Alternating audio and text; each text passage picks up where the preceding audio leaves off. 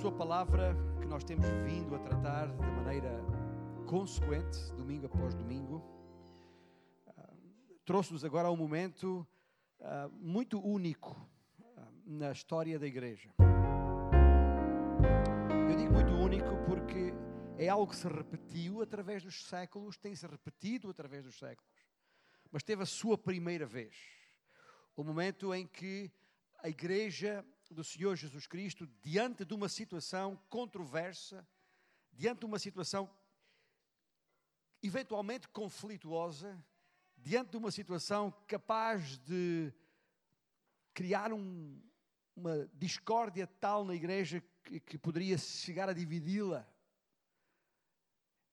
Diante de tudo isso, a igreja achou por bem reunir-se. Reunir-se para tomar uma posição. Já perceberam que estamos em Atos capítulo 15. Esta será a nossa última mensagem desta série em Atos.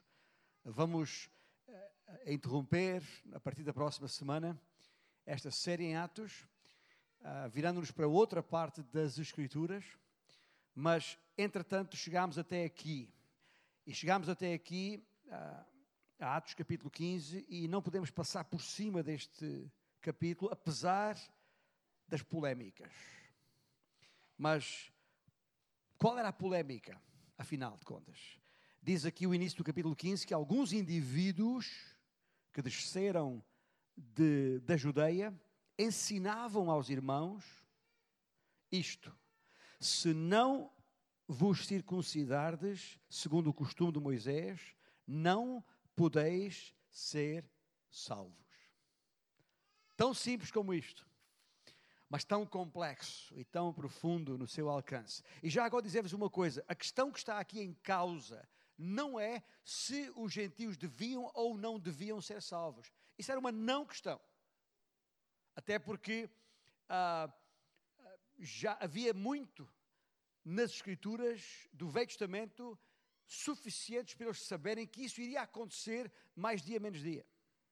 Aliás, já tinha acontecido quantos gentios foram salvos ainda ou reconhecidos pelo Senhor como seus e seu povo antes deste momento. A questão não era, portanto, se os gentios podiam ou não deviam ser salvos.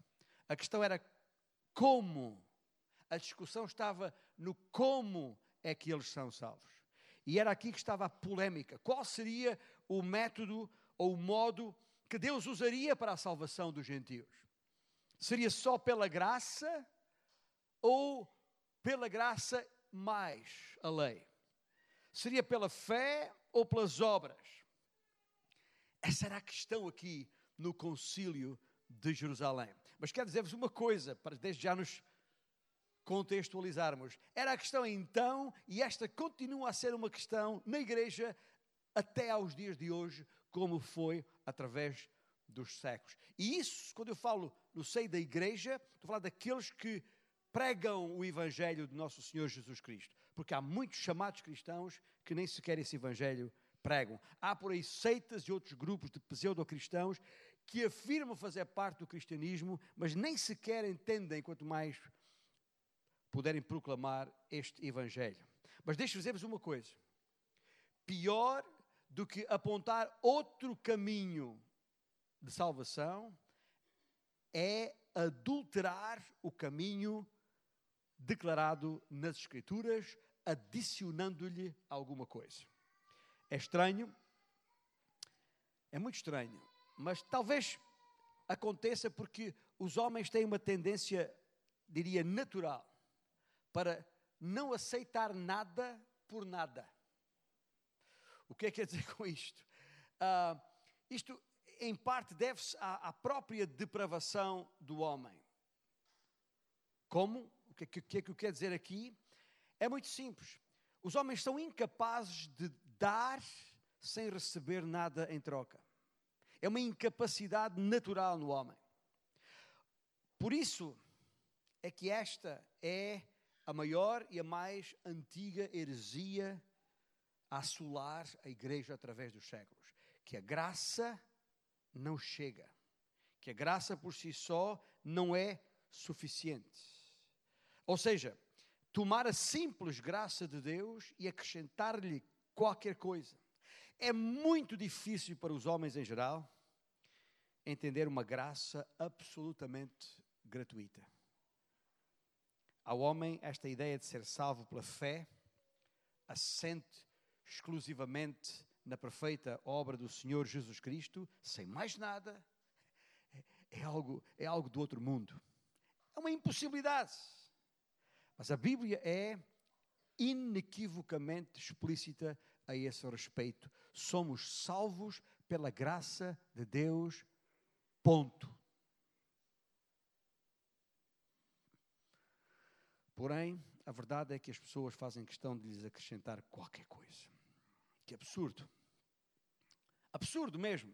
Olha, é tão absurdo como eu pensar que uma, sei lá, uma obra de arte como a, a Mona Lisa, de Da Vinci, é tão absurdo como eu pensar que uma obra de arte como a Mona Lisa ficaria melhor se me deixassem a mim pegar num pincel e dar-lhe umas pinceladas para melhorar a coisa. Eu sei que é a comparação não é, nem podia ser, porque a obra de Cristo não é comparável com coisa nenhuma. Mas é só para perceberem o que é que eu quero dizer com o absurdo. Desde logo, porque eu não, não de artista não tenho nada, artista plástico, uh, mas também porque aquilo é uma obra-prima, chamada assim. Nas obras-primas não se mexe. Mas é assim, é exatamente assim quando pensamos que podemos, pessoalmente, particularmente, de alguma maneira, melhorar a obra-prima de Jesus Cristo na cruz. Dar-lhe uns retoques. Alguns dizem, sim, claro, eh, claro que somos salvos pela fé, mas para garantir a salvação, temos, por exemplo, de guardar os dez mandamentos. Título de exemplo. Ou, sim, já és salvo, mas se não fores batizado, não tens acesso ao céu. Já ouviu isto em algum lado? Aliás, coisa difícil para aquele ladrão na, na cruz, quando o Senhor lhe disse: Hoje mesmo estarás comigo no paraíso. Como ele não saiu com vida daquela cruz, não sei como é que teria, poderia ter sido batizado, mas de qualquer forma, sabemos que não foi. Mas já agora, não é isso que a Igreja Católica Romana ensina? Pensa comigo. Sim, somos salvos pela fé, afirmam, salvos pela graça, sim, graça e fé, mas a graça alcança-se através do cumprimento de um conjunto de sacramentos. Aí, se cumprir esse conjunto de sacramentos, eventualmente serás salvo. Inclusive a participação na chamada comunhão onde, segundo a Igreja Romana, eh, se declara que ali há, há vida. E a vida eterna se alcança por essa, por essa vida. Sim, diz a Igreja Romana, és salvo, mas para entrares na arca da aliança, para entrares na arca da salvação, tens que entrar na igreja, porque a igreja romana considera-se a si mesma, em si mesma, a arca da salvação como quem diz, fora da igreja, daquela igreja, não há salvação. E essa é a razão por que batizam as crianças. Crianças inocentes não fazem a mínima ideia do que é que está a acontecer. O que é que aconteceu. Mas porquê? Porque assim eh, as pessoas estão, se convencem de que já está debaixo do guarda-chuva da igreja, ao abrigo da arca da igreja. E os dilúvios podem vir porque já está ali.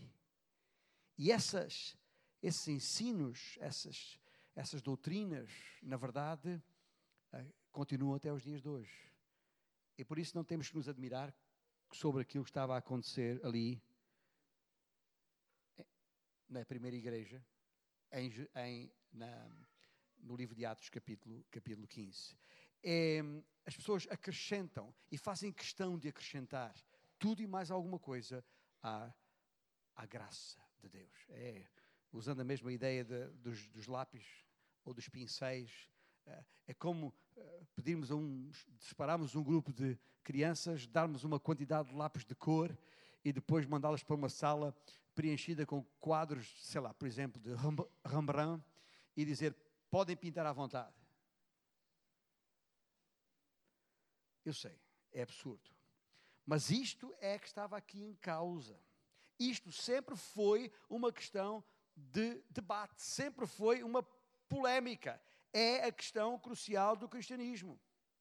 E de muito pouco me adiantará expor toda a Escritura, ser um erudito e um perito em explicar doutrinas tais complexas, tais como a, pneumatologia que tem a ver com o Espírito Santo, ou a escatologia que tem a ver com as coisas do porvir, ou a eclesiologia que tem a ver com, com, com a estrutura e funcionamento de uma igreja local, ou, ou as hermenêuticas bíblicas que têm a ver com os métodos de interpretação das Escrituras, eu sei lá o quê, eu podia ser um perito e erudito a explicar tudo isso, mas se confundisse, se não entendesse, se não fosse capaz de explicar a soteriologia, que é a doutrina da salvação, de nada adiantaria. Acabaria por passar toda a eternidade a repensar tudo o que havia ensinado sobre todas as outras coisas, porque todas as outras coisas não me tinham levado a lugar algum. E por isso é uma questão básica, fundamental. É a grande questão debatida pela Igreja. Como ser salvo? Será só pela graça? Ou pela graça mais as obras? Uma questão elementar, como diria uh, o, o, assistente de seu, de seu Sherlock Holmes. Esta é a razão de Atos 15. Esta é a razão de Atos 15. Eu quero destacar, uma vez que tem as suas Bíblias ali abertas, quero destacar quatro coisas muito simples, mas que vos ajudarão a, a seguir o raciocínio, a pensar, a estruturar uh, uh, o capítulo. Porque é verdade, primeiro há uma discussão. Ou melhor, na verdade, primeiro há uma dissensão. Depois há uma discussão. E essa discussão vai levar a uma decisão. E uma decisão ah, necessariamente levou ou teve desenvolvimentos que se seguiram. Mas vamos olhar para a, a dissensão primeiro. Tem a Bíblia aberta aí em Atos 15, então leia comigo os primeiros versículos, onde diz que alguns indivíduos que desceram da Judeia ensinavam aos irmãos, dizendo: Se não vos circuncidares segundo o costume de Moisés, não podeis ser salvos. E tendo havido da parte de Paulo e Barnabé contenda e não pequena discussão com eles, resolveram que esses dois e alguns outros dentre eles subissem a Jerusalém aos apóstolos e presbíteros com respeito a esta questão. Enviados, pois, e até certo ponto acompanhados pela igreja, atravessaram as províncias de Fenícia e Samaria e, narrando a conversão dos gentios, causaram grande alegria a todos os irmãos. E tendo estes chegado a Jerusalém, foram bem recebidos pela igreja, pelos apóstolos e pelos presbíteros, e relataram tudo o que Deus fizera com eles. E surgiram-se, entretanto, alguns da seita dos fariseus, hum, que haviam crido, dizendo: é necessário circuncidá-los e determinar-lhes que observem a lei de Moisés. E foi então, como diz o versículo 6, que tanto os apóstolos como os presbíteros se reuniram para examinar, examinar a questão. Versículo 1 diz-nos que alguns indivíduos que desceram da Judeia ensinavam os irmãos. Isto até lido assim de repente até parece coisa boa, que bom. Veja lá, os irmãos deslocaram-se de tão longe para ensinar aqueles novos discípulos de Cristo. Mas quero também dizer-vos uma coisa. Havia naquela altura, tal como continua a haver até hoje, falsos mestres na igreja. Nem tudo que luz é oiro. E só porque se ensinavam e se chamavam de irmãos, não significa que eram enviados do Senhor. Aliás, é Pedro, na sua uh, segunda epístola, no capítulo 2, que nos alerta precisamente para isso, quando, quando escreveu assim: como no meio do povo surgiram falsos profetas, e lemos Atos 15, e Pedro estava lá, sabia bem do que estava a falar, os quais, diz aqui, tal como no meio do povo surgiram falsos profetas, assim também haverá entre vós falsos mestres, os quais se introduzirão dissimuladamente doutrinas destruidoras. Gente, são os tais anjos de luz que Paulo fala. Na verdade, são emissários de Satanás que se infiltram na igreja, injetando falsas doutrinas, heresias malditas, heresias que amaldiçoam a gente, heresias que, que destroem as igrejas. E uma dessas heresias é essa, é aquela que ensina a salvação pela graça através da fé, mais qualquer coisa. E é isso que daqui se trata. Um bando de falsos mestres, agora depois do que eu já disse, já posso chamar-lhes bando. Um bando de falsos mestres desceram até ali. Desceram, tudo que, que, que, que sai da, da Judeia desce. Né? Porque a Judeia, para quem conhece a, região eh, geofisicamente, é um lugar alto, um, um, um planalto, não é? E, portanto, ainda que eles, olhando para o mapa, eles saíssem dali para norte, na verdade, desceram. Do ponto de vista uh, geográfico, é assim que está correto dizer a Bíblia. Isto não é nenhum erro uh, bíblico. De facto, desceram. Uh, e, e foram até Antioquia, a norte. E para entrarem e serem ouvidos, certamente eram considerados irmãos, certamente eram considerados cristãos. E o seu ensino era este: se não vos circuncidares, vocês aqui em Antioquia, vocês, vocês gentios que entretanto se converteram, se não vos circuncidardes, segundo o costume de Moisés, não podeis ser salvos. Bom, para já estava a dizer que eles nem salvos eram. Teriam que se circuncidar segundo a lei para eventualmente serem salvos. Foi essa a aula que eles vieram dar. A imposição do legalismo em cima da graça. Ora, basta juntar um mais um. A partir do momento em que a graça se torna lei, ela deixa de ser graça. Mas ainda assim faziam questão de impor a lei da circuncisão para efeitos da salvação dos gentios. Veja bem a cena aqui. Os irmãos referidos no, no versículo 1 são os crentes da igreja de Antioquia. Ou melhor, segundo estes que desceram da Judeia, ainda não eram bem crentes. Ainda não eram bem crentes. Faltava a circuncisão. Então, é preciso enviar aqui da igreja mãe um, um esquadrão, tipo esquadrão de classe A. Né? A de anjos de luz. Né? Para ir lá verificar e acertar as coisas. Só que não. Na verdade, eram ministros de Satanás que estavam ali para ensinar uma falsa doutrina.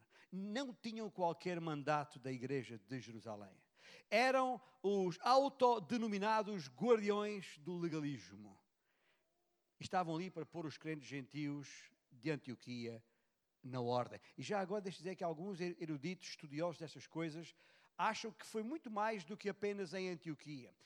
Alguns creem, muitos creem que estes homens terão percorrido todas as regiões e todas as cidades e todos os lugares e sinagogas onde Paulo e Barnabé já haviam passado com o Evangelho para justamente minar, para justamente trazer esta, esta ideia, eh, esta heresia para junto dos irmãos. O que faz todo o sentido, especialmente se considerarmos a, o, o, o conteúdo da epístola que Paulo escreveu aos Gálatas. Porque Gálatas penso eu, de que terá sido escrita um, em resposta a esta mesma questão. Aliás, eu até acredito que ela terá sido escrita mesmo antes deste concílio de Jerusalém. Alguns ali entre o capítulo 14 e 15 de Atos. Alguns ali entre a primeira, chamadas primeira e segundas viagens missionárias de Paulo. E se assim foi, e dadas as dificuldades de vias de comunicação, transportes na época, temos que tirar o chapéu a estes homens porque zelosos eram com certeza. Mas mesmo que tivessem uh, uh, chegado apenas até Antioquia, o facto de irem lá preocupados com isto já mostra, já denota inequivocamente o zelo que havia neles. E eu digo isto, sabe porquê? Porque eu, para ninguém pensar que estou aqui a fazer uma crítica generalizada, eu acredito que há muita gente muitos chamados cristãos sinceramente convictos de que é preciso de facto fazer algumas coisas, acrescentar mais algumas coisas à fé, à graça, para poderem ser salvos. Um, e até o fazem por amor às pessoas. Ah, coitados. É aquela atitude que às vezes, eh, eu vou dizer nós, para não pensarem que eu estou a de coisa nenhuma, nós que somos crentes há muitos anos e que, e que já sabemos de cor e salteado os textos bíblicos e, as, e, a, e, a, e, a, e, o, e conhecemos o evangelicalismo de frente para trás, trás para a frente, conseguimos ler e perceber todas as coisas. Às vezes chega alguém novo à igreja que aparece no nosso meio e aparece com uma, uma linguagem um bocadinho diferente, um, uma terminologia que nós não estamos habituados, ou vem de uma prática diferente da nossa, em termos eclesiológica, e logo achamos, ah, isso aí não é crente. Portanto, eu ressalvo isto aqui, faço este pequeno, esta pequena nota de rodapé, não pensarem que eu estou a fazer uma crítica necessariamente a todos aqueles que pensam assim. Há gente que o faz de forma sincera e zelosamente, mas escuta, mas estão sinceramente enganados. O facto de o fazerem sinceramente, o facto de serem zelosos daquilo que fazem, não significa que estão menos enganados por isso. Porque esta imposição sobre os gentios tinha tudo, tinha todos os ingredientes para se tornar num tremendo desastre, causando grande destruição na igreja do Senhor, com o potencial até para criar duas igrejas. A igreja, a igreja gentílica, afirmando a salvação pela, pela graça, e uma igreja judia, afirmando a salvação pela lei. Duas igrejas, ou seja, exatamente aquilo que o Senhor Jesus Cristo, afinal, o cabeça e o fundamento da igreja, uh, uh, não queria. Lembra-se quando ele, em João 17, orou ao Pai, pedindo expressamente para que fôssemos o quê? Um só corpo. Portanto, o potencial estava lá. Isto não parou ali. Basta ler as epístolas, basta ler expressões que vemos nas epístolas como uh, referindo-se aos, aos, aos judaizantes ou aos da circuncisão. Isto não parou ali. Se, se ler o Epístola aos Gálatas com atenção e tendo este filtro como perspectiva, você vai perceber muito melhor o que está ali escrito. Mas de facto, não pararam de andar por todo o lado, impondo legalismos rituais e cerimonialismos da lei sobre aqueles que já haviam crido em Cristo Jesus. E é por isso que o apóstolo Paulo foi especialmente sensível a isto. Lembra-se? Paulo, ele mesmo um fariseu da tribo de Benjamim, né? hebreu dos hebreus, e, e, e era, mas agora um fariseu livre. Um fariseu livre desses legalismos. Por isso que aos Gálatas capítulo 5, versículo 1, ele diz, não vos submetais, ou não vos submetais de novo ao jugo da escravidão sabendo que por obras da lei ninguém será justificado. Fostes libertados, irmãos Gálatas, permanecei livres. É isso que Paulo escreveu àqueles pequenos grupos de, de, de, crentes por toda a Galácia, onde havia passado e que estavam agora a ser confundidos por estes falsos mestres. Fossem aqueles que desceram na altura da Judeia, de Jerusalém, para Antioquia, fossem outros que vieram depois deles. Afinal, sabemos uma coisa: esta heresia rapidamente se disseminou e estava espalhada por toda a região. Era necessário afirmar cristalinamente que ninguém é justificado por obras. Outra vez, Paulo aos Gálatas, capítulo 2, diz: E sim, mediante a fé em Cristo Jesus. Também temos crido em Cristo Jesus. Estou a citar Gálatas 2,16, para que fôssemos justificados pela fé em Cristo e não por obras da lei, pois por obras da lei ninguém será justificado. Nem mais. Claríssimo. Salvação é pela fé. E, e se ainda não percebeu, deixe lembrar que o que Paulo aqui reitera, vez após vez, como também no capítulo 3 de Gálatas, versículo 11, quando diz: é evidente, palavras expressivas. É evidente que pela lei ninguém é justificado diante de Deus. Mas, outra vez, nada de novo. Ele não está senão a reafirmar, a reiterar aquilo que já estava escrito no Velho Testamento. Lembras-te do profeta Abacuque? Ele mesmo disse, capítulo 2 uh, ah, do, seu, do seu livro: O justo viverá pela fé. Não se podem misturar as duas de maneira nenhuma. Porque, como Paulo afirma, outra vez, Gálatas capítulo 5, porque em Cristo Jesus, nem a circuncisão, nem a incircuncisão têm valor algum, mas a fé. Eu estou a, a enfatizar isto, como já perceberam desde o início, porque a coisa é muito mais séria do que talvez nós possamos perceber, assim de repente.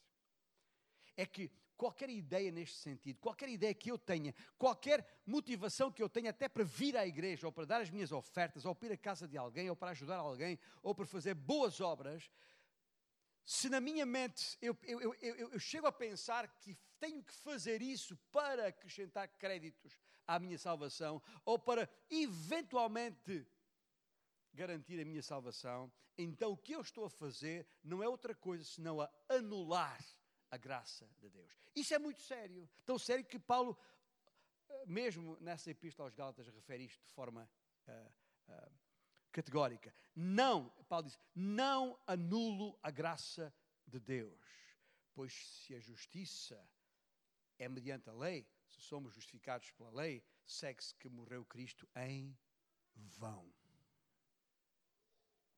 E é por isso que eu, eu vou ser sincero, quem me conhece há muitos anos sabe que eu, eu chego, a, chego a ficar perturbado quando alguém diz, ou quando alguém pode chegar a pensar que alguns que fazem parte de igrejas chamadas cristãs, religiões chamadas parte do cristianismo, e vêm dizer ou vêm afirmar que sim, Cristo salva, mas precisas fazer isto e isto e isto e aquilo. Sabe porquê? Sabe porquê que eu me perturbo com isso? Porque isso é exatamente a mesma coisa do que passar um atestado de incompetência a Jesus Cristo. É a mesma coisa que dizer que o meu Senhor, o que Ele fez na cruz, não chega. Que eu tenho que fazer algo mais. Que eu tenho que fazer alguma coisa, como se dissesse: Cristo precisa da minha ajuda. Cristo precisa do, do, do meu pincel nisto. Dar aqui um retoque meu, pessoal, para que então sim a minha salvação seja consequente. É por isso que eu estou a enfatizar isto, porque Cuidado, porque no nosso dia a dia, nas palavras que dizemos, naquilo que fazemos e principalmente na explicação que damos para aquilo que fazemos, corremos o risco de assinar por baixo nesse atestado de incompetência passado ao Senhor Jesus Cristo. Porque é isso que acontece todas as vezes que se adicionar o que quer que seja à graça. Estamos anulando a graça. Isso é grave. Porque se alcançássemos justiça através da lei, então não necessitaríamos da graça para coisa nenhuma. É, como, é como se eu me apresentasse em tribunal uh, e o juiz me dissesse assim: Ok, és um homem livre porque estás inocente. Ok, eu preciso de graça para isto? Não, eu não, eu não violei coisa, lei, lei nenhuma. Se eu sou inocente, a minha liberdade, o facto de ser declarado livre, não significa graça, não significa que eu preciso de graça. Mas se eu for de facto culpado e ainda assim o juiz me disser estás livre, isso é graça. Porque todos somos culpados. Porque todos pecamos. E não somos salvos por cumprir a lei, porque é impossível cumprir toda a lei. Só um homem a cumpriu na perfeição. Porque só há um homem perfeito e perfeitamente justo ou justamente perfeito, como quiserem. Seu nome é Jesus. E é por isso que em nenhum outro há salvação. Porque ele pagou e só ele podia pagar o preço do meu pecado teu pecado. Remover a tua culpa assumindo-a Ele mesmo. Ele proporcionou as condições necessárias para a nossa justificação. Só alguém perfeito podia propiciar um sacrifício perfeito para nos providenciar uma vida nova, eterna, perfeita na glória, reconciliados com Deus. Só mente. Jesus Cristo. É necessário, portanto, que todo homem seja declarado culpado para poder ser abrangido pela graça de Deus. Ouça bem, porque está aqui sentado, porventura, pensando que a sua própria justiça ou que através da sua própria vida poderá eventualmente ser justificado e acha que não é tão mau assim como, como parece, então para onde está. Porque ouça bem, a graça de Deus jamais te alcançará enquanto não entenderes a tua culpa, enquanto não te deres por culpado, enquanto não perceberes que é o teu pecado que te separa de Deus e que só um sacrifício perfeito de alguém perfeito pode reconciliar-te com Deus perfeito. Jesus Cristo. Por isso, aí sentado onde estás, eu não conheço a maior parte, quase todos que estão aqui. Não conheço todos, mas conheço quase todos. E é, é, é importante nem pensar mais nada, nem ir mais à frente, porque a não ser que reconheça isso e, e deixar que a graça de Deus te alcance e faça de ti uma nova criatura, livre da culpa, livre da condenação, então nunca vais entender tudo mais que estamos por aqui a falar. Aliás, nem vais sequer entender alguma vez porque é que a igreja existe, porque é que estamos aqui. Esta é a questão que desceu a Antioquia. Esta é a questão em discussão, de acordo com o versículo 2 ali, uh, uh, uh, em, contenda em não pequena discussão. Foi ali um tete a tete, olho no olho. Quando aqueles tipos, posso chamar-lhes assim, chegaram a Antioquia, houve contenda. Dá até para imaginar. Deixa eu dizer uma coisa, eu gostava muito de ter lá estado. Só, só para ouvir o, o, o, aquele raciocínio de, de, de, de, Paulo e Barnabé, aquele, aquele arrazoar, só para me deliciar com a leveza eficaz do argumento em defesa da simples graça do simples Evangelho de Jesus Cristo, contra, contra o peso atroz do argumento confuso daqueles falsos mestres judaizantes. Fosse como fosse, tendo havido contenda e não pequena discussão, resolveram que esses dois, Paulo e Barnabé, foi isto que os irmãos em Antioquia resolveram, uh, e, foram, e alguns outros dentre eles, subissem a Jerusalém, fossem até à, primeira igreja de Jerusalém, aos apóstolos e presbíteros com respeito a essa questão. E foi exatamente isto que Paulo e Barnabé reportaram à igreja. Maneira como Deus abriu a porta da fé aos gentios, sem ter de passar por nenhum átrio, nenhum vestíbulo de judaísmo. Tão somente uma porta, a porta da fé. E estamos aqui para resolver o problema. E discutiram e resolveram o problema. Ouça bem, a discussão resultou numa decisão e da decisão houve uma tomada de posição. Lendo os versículos seguintes ao versículo 6, então se reuniram os apóstolos os presbíteros para examinar a questão e havendo grande debate, Pedro tomou a palavra e lhes disse: Irmãos, vós sabeis que desde há muito Deus me escolheu dentre vós para que por meu intermédio ouvissem os gentios a palavra do Evangelho e crescem. Ora, Deus que conhece os corações lhes deu testemunho, concedendo o Espírito Santo a eles, aos gentios, como também a nós nos concedera. E não estabeleceu distinção alguma entre nós e eles, purificando-lhes pela fé o coração. Agora, pois, porque tentais a Deus, pondo toda a serviço dos discípulos um jugo que nem nossos pais puderam suportar, nem nós. Mas cremos, Pedro afirma, Cremos que fomos salvos pela graça do Senhor Jesus, como também aqueles o foram. Lindo. É exatamente isto que está aqui. E isto é esta tomada de posição diante da polémica criada. É a, a rampa de lançamento para o progresso do Evangelho, que vem logo a seguir. Porquê que eu estou a dizer isto? Eu estou a dizer isto porque às vezes as pessoas ficam preocupadas quando há polémica, quando dois líderes não concordam com o outro, ou porque alguma coisa há discussão. Não há nada de errado na discussão em si mesma. Ah, e, e qualquer polémica deve ser resolvida como esta foi resolvida na igreja, tomando uma posição clara e inequívoca para depois avançar. E não há que ter medo das polémicas por essa razão. Nem por essa, nem por razão alguma. Ah, eu diria, discussões e dissensões fazem parte do nosso ADN enquanto cristãos. Os cristãos discordam sobre quase tudo. E, e quando se entra em desacordo, em geral começa-se uma nova igreja. Em geral. Faz-me lembrar uma história que, que li eh, há alguns anos que, atrás, que a respeito de um presbiteriano escocês que depois de, de, muitos anos de isolamento, sozinho numa, numa ilha deserta, após um, um naufrágio, foi finalmente resgatado. E ao retirá-lo, o, o, comandante do, do navio disse-lhe: Mas pensei que tinha estado sozinho este tempo todo. Estive. Então porquê é que tem três cabanas na, na praia? Falou: Bom, é assim, é assim.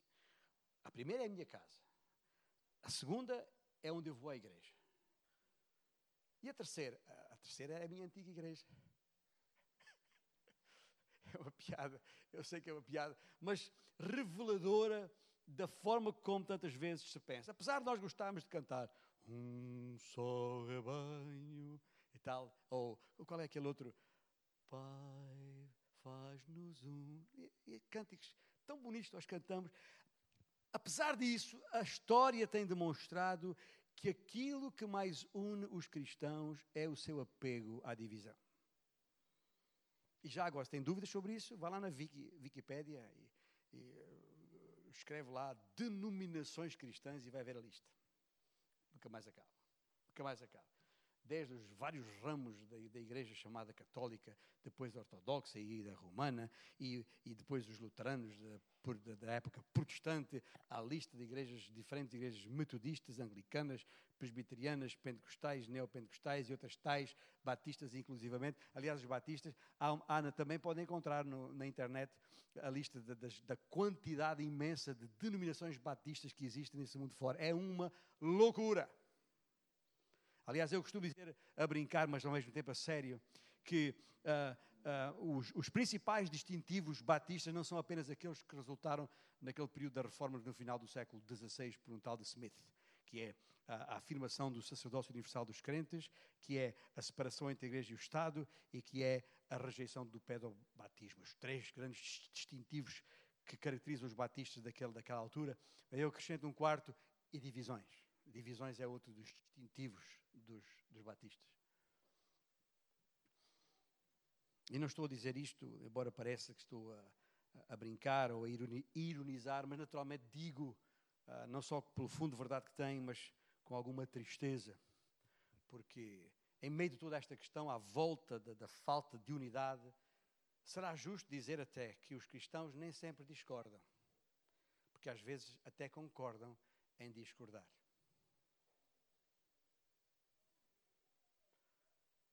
Mas isso nos traz para a questão básica que está aqui. Uma questão muito básica. Mas como é que eu sei qual é a vontade de Deus? Como é que eu sei se ficar de um lado, deste lado ou daquele lado, é exatamente o que Deus, o que Deus quer? Por exemplo, logo a seguir, veja, há bocado falei que a, a dissensão resultou em decisão. Resultou em discussão, por sua vez resultou em decisão, e da decisão há uma posição que traz desenvolvimento. Mas sabe qual foi o, de, o desenvolvimento? Veja lá pulando aqui até ao versículo 36, no capítulo 15, diz que alguns dias depois disse Paulo a Barnabé: Barnabé, voltemos agora para visitar os irmãos por todas as cidades nas quais anunciámos a palavra do Senhor, para ver como passam. E Barnabé queria levar também a João, chamado Marcos. Mas Paulo não achava justo levarem aquele que se afastara desde a Panfilha, não os acompanhando no trabalho. Houve, ouça bem, Estamos no versículo 39. Ainda nem saímos do capítulo 15. Paulo e Barnabé. Não é o António e o Manel. Paulo e Barnabé. Diz que houve entre eles tal desavença que vieram a separar-se. E então Barnabé, levando consigo a Marcos, navegou para Chipre. Mas Paulo, tendo escolhido a Silas, partiu encomendado pelos irmãos à graça do Senhor e passou pela Síria e Cilícia, confirmando as igrejas, e chegou também a Derbe a Listra, e havia ali um discípulo chamado Timóteo, e a história continua, e continua de tal maneira que o versículo 5 diz, assim as igrejas eram fortalecidas na fé, e dia a, a dia aumentavam em número. Pô, realmente só pela graça de Deus. Porque no meio de tanta divisão, no meio de tanta dissensão, no meio de tanta polémica, ainda assim a igreja cresceu, a igreja aumentou, o evangelho avançou de maneira extraordinária. Mas veja, não é verdade ficamos sempre com aquela aquela pulguinha atrás da orelha, mas afinal de contas, quem é que tem razão no meio disto tudo? Imagina, se, tivesse, se tivéssemos de estar ali naquela altura com eles, que, que, que partido é que tomávamos? Paulo ou Barnabé? Quem é que está certo? Quem é, quem é que fez mal? Qual era afinal a vontade de Deus numa situação como aquela?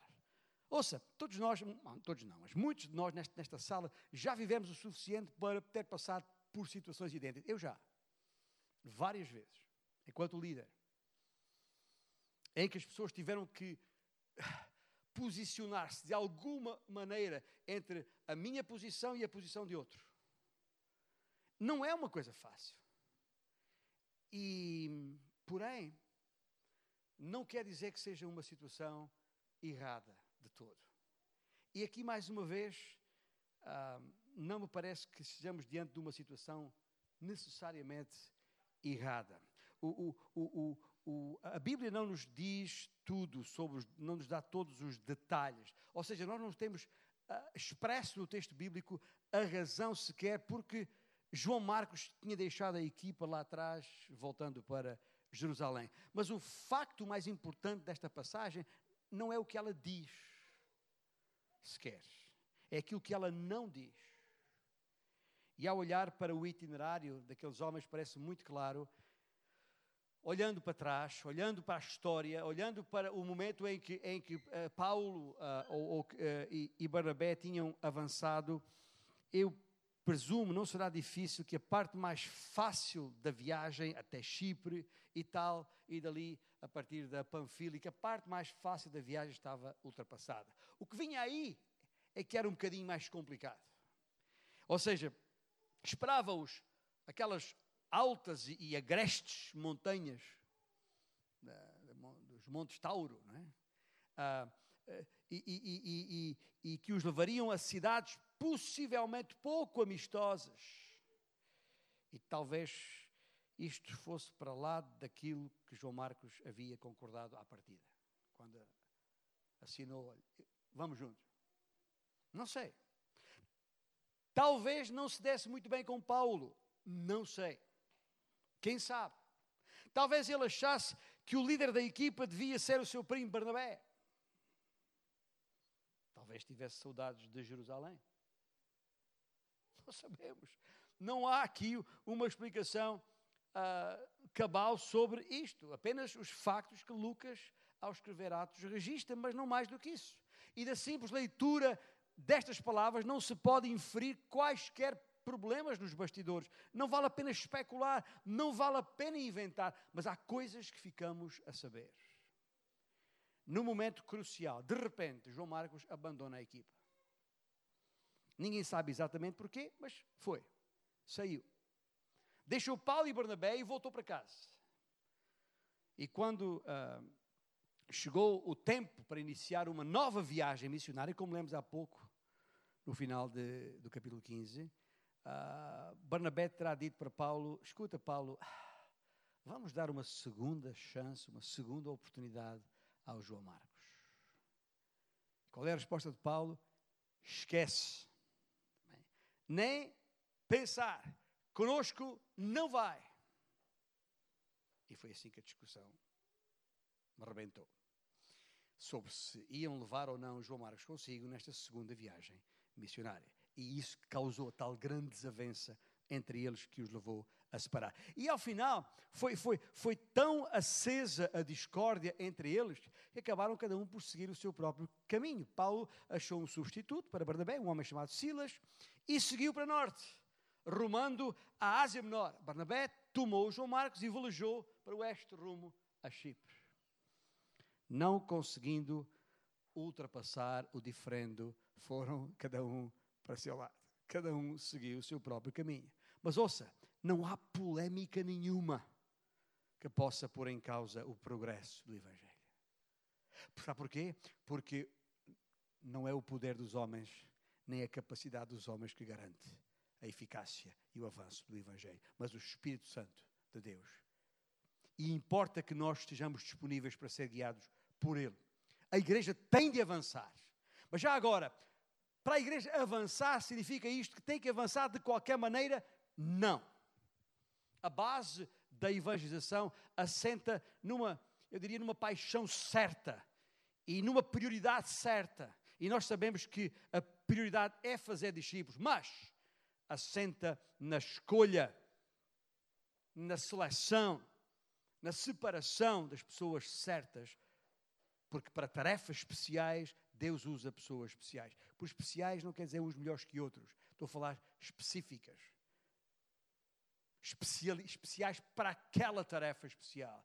Eu não sou capaz de fazer todas as coisas no corpo de Cristo. E cada um de nós é especial porque tem uma tarefa especial a cumprir no corpo de Cristo. Notai bem uh, o versículo 37. Veja como Deus escolhe as pessoas certas. E Barnabé queria levar também a João. A palavra grega aqui, do, que, foi traduzida por queria, uh, está no tempo imperfeito. O que significa que ele estava determinado. Uh, e de forma consistente e persistente, determinado por ali. Nada o faria mudar de opinião. É assim que o texto uh, no original implica. Queria levar também a João, chamado Marcos. Ora, ao projetarem esta viagem até à Galácia, Barabé diz isso mesmo: quero levar João Marcos comigo. João Marcos vai com a gente e não se fala mais nisso. Bem, qual é o problema que temos aqui? Problema ah, o problema é que da primeira vez que eles concordaram em levar João Marcos consigo, João Marcos desistiu. Desistiu.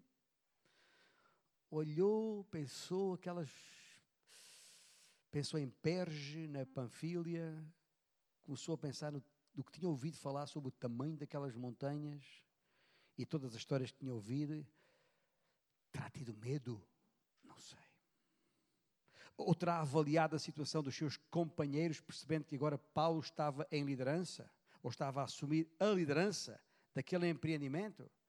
Talvez tivesse um pouco enciumado com o seu primo Barnabé. Ah, ah, ah, ou então aquele romantismo inicial, é, é, para missões, é, eu estou aqui, eu vou e tal, eu, é comigo, terá passado essa. Fosse pelo que fosse, a verdade está inequívoca as, fez as malas e voltou para casa. Está lá em Atos 3, versículo 13. E como sabemos, Barnabé era uma pessoa carinhosa, mais virada para a restauração, como, como temos visto, de pessoas e de caráteres tais como João Marcos. João Marcos era um, era um como, é, como, é que, como é que se diz lá na vossa, no, no o Brasil? Era um cara legal, é? um, tipo, um tipo fixe. Uh, uh, era, Afinal, era o filho, ouça bem, o filho daquela senhora que tinha aquela casa onde o pessoal estava em oração para, pela libertação de Pedro, lembra? E afinal, João Marcos não é quem escreveu o Evangelho que tem o, o seu nome? Como é, como, é, como é que vai desconsiderar uma pessoa destas? E a gente tende a pensar assim, ah, com certeza não era nenhum malandro vem de boas famílias, Deus já o tinha usado. Mas ainda assim, versículo 38, Paulo não achava justo levarem aquele que se afastara desde a Panfilha, não os acompanhando no trabalho, deixou-nos pendurados. Basicamente é isto. E eu não estou disposto a levar comigo alguém em quem não confio. Tão simples como isso. E a palavra afastar, que está aqui no, no, no versículo 38, vem de uma raiz que significa apostasia, sabia? Não, não, não, não. calma, não estou a chamar que o João Marcos era um apóstata. Não é uma apostasia do ponto de vista teológico ou doutrinário, era apostasia, apostasia relativamente ao ministério, ao serviço, ao trabalho do qual se afastara. Ou seja, alguém que pôs a mão no arado e olhou para trás. É basicamente isto. É, é a explicação. Foi o que aconteceu com João Marcos. E Paulo tinha uma personalidade muito forte. E há uma coisa que esse tipo de pessoas com personalidade forte, há uma ou duas coisas que qualquer pessoa com personalidade forte tem dificuldade em encaixar. É a fraqueza de alguém. Porque tem uma personalidade forte. Ou quando se é um homem corajoso, como inequivocamente Paulo foi, qualquer sinal de cobardia, é, é, covardia, é intolerável. Não e não. Comigo, João Marcos, não vai. Eu sei que o pessoal tende a apreciar a posição carinhosa do Barnabé. Uh, o miúdo era um bom rapaz. Barnabé é forte, não vai deixá-lo ficar mal. Uh, vai manter a sua palavra. Eu quero João Marcos comigo. E Paulo diz não. E a coisa aqueceu. Houve entre eles, versículo 39, tal desavença, convulsão, contenda,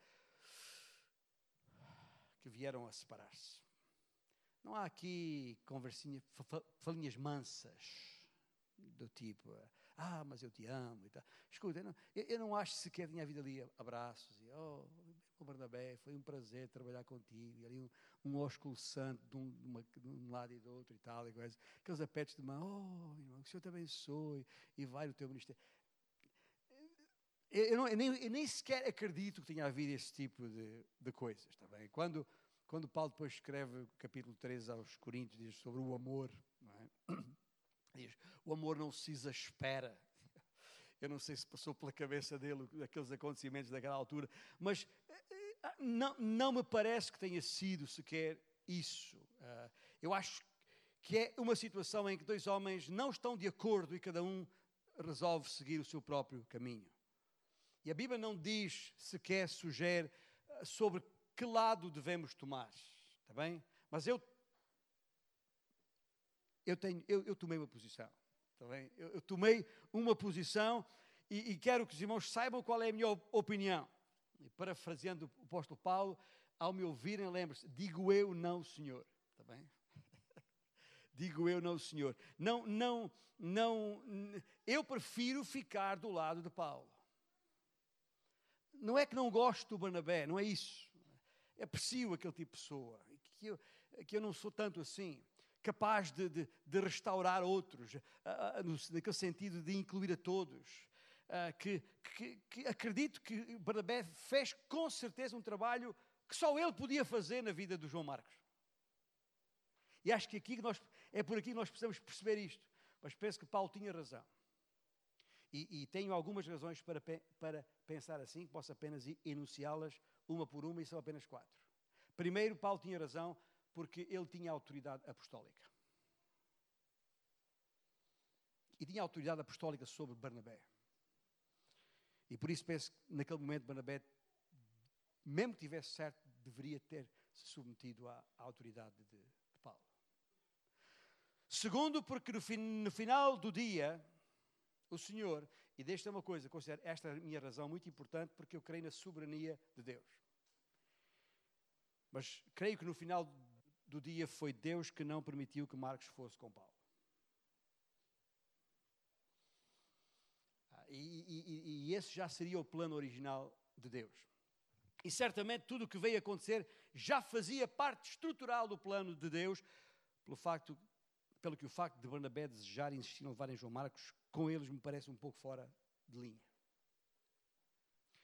Terceiro, quando diz no versículo 40, Paulo tendo escolhido a Silas, partiu encomendado pelos irmãos à graça do Senhor. Não há nenhuma dúvida de que a igreja reconheceu a dupla Paulo e Silas. Pois, orientados pelo Espírito Santo, a igreja, como já tinha feito antes, os encomendaram ao Senhor. E creio que e isto não me parece estar evidente no caso de Barnabé e de João Marcos. Porque o versículo 33 diz apenas que Barnabé pagou em João e levou. consigo para, para Chipre. Até ficamos com a ideia de como que eu dizia, vem cá, João Marcos, bora. E finalmente, a quarta, quarta razão, no final das contas, não, não, não posso deixar de sentir na minha mente, ao, agora olhando para trás e tendo toda a história bíblica, tendo os registros bíblicos, uh, que foi muito melhor para Marcos ter ficado com Barnabé. Muito melhor. Uh, uh, do que seguir com, com, com, Paulo. Se tivesse seguido com Paulo, ia ser uma, uma barra pesada para, para os dois. Sabe o que é trabalhar com alguém que você não confia? Já teve essa experiência? É terrível. É terrível. E, e, é terrível para os dois. Note-se. Uh, uh, e por isso penso que, como sempre, o Espírito Santo faz as coisas bem feitas. E a, a sua obra é, é, é, é perfeita. Mas ouça, esta é apenas a minha opinião, está bem? Vale o que vale. E podes pensar como quiseres. Mas a verdade é que cada um seguiu para o seu próprio lado e eu queria que guardassem estes pensamentos bem claros na vossa mente. Quando eu digo que aconteceu exatamente o melhor que podia ter acontecido. E como é que eu sei isto? Eu sei isto porque mais tarde o trabalho de Barnabé foi reconhecido por Paulo. Ele refere-o em 1 Coríntios capítulo 9, de uma maneira linda. Portanto, e já isto é posterior. Portanto, Paulo não guardou qualquer tipo de ressentimento ou amargura para, para com o, o, o Barnabé. E nem para com João Marcos, já agora, que inequivocamente o amou. Quando Paulo está preso em Roma, ele escreveu a Timóteo o quê? Timóteo, somente Lucas está comigo. Toma contigo Marcos e traze-o, pois me é útil para o ministério. Isso é que é restauração. Não é? É ou não é? É o coração amoroso de Paulo aqui a, a bater. Significa também que Barnabé como disse há pouco, fez um bom trabalho na vida de, de Marcos. E Marcos escreveu o Evangelho que tem o seu nome. E foi companheiro de Pedro.